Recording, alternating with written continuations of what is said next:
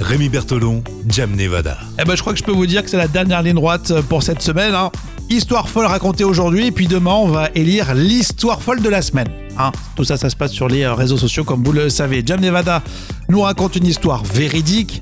Elle va chercher des infos dans la presse internationale ou International. très très localisée euh, dans les petites bourgades en France. Et on reste en France et on va en Franche-Comté. Ah d'accord, aujourd'hui on va en Franche-Comté précisément. Alors précisément, donc on est dans le Doubs. Enfin, je dis Euh, Franche-Comté, de toute façon c'est pas immense non plus, donc euh, tout est précis. hein. C'est dans le secteur de Cassamène, au sud de la ville.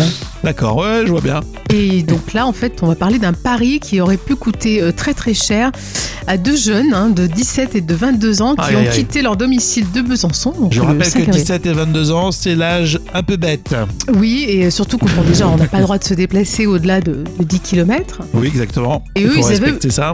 Ils avaient justement l'objectif de parcourir 10 km en ligne droite.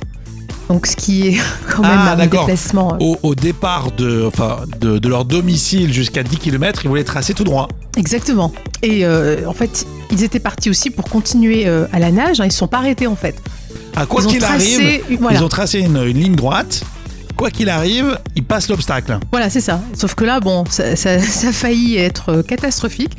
Et c'est un passant qui a donné l'alerte peu avant midi et qui a permis aux forces de l'ordre de les sauver de justesse des courants euh, et surtout des basses températures Ah. de l'eau, parce qu'on est en Franche-Comté quand même.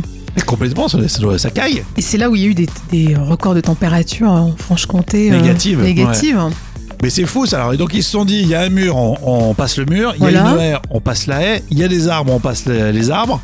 Il y a un cours d'eau là. C'était quoi C'est euh, une rivière, non C'est une rivière, ouais. Il y a C'est une rivière, on la traverse à la nage. Et euh, là, ils ils les ont récupérés dans un état. euh, ils étaient frigorifiés. Mais tu m'étonnes. Il a fallu bah, les réchauffer avec des couvertures de survie et euh, le, le chauffage du véhicule de police, bien sûr. Enfin, c'est- ça a quand même été euh, à deux doigts du drame. J'avoue hein. que le pari paraît un peu stupide, mais bon, des moments, les paris un peu bêtes, euh, c'est sympa à faire.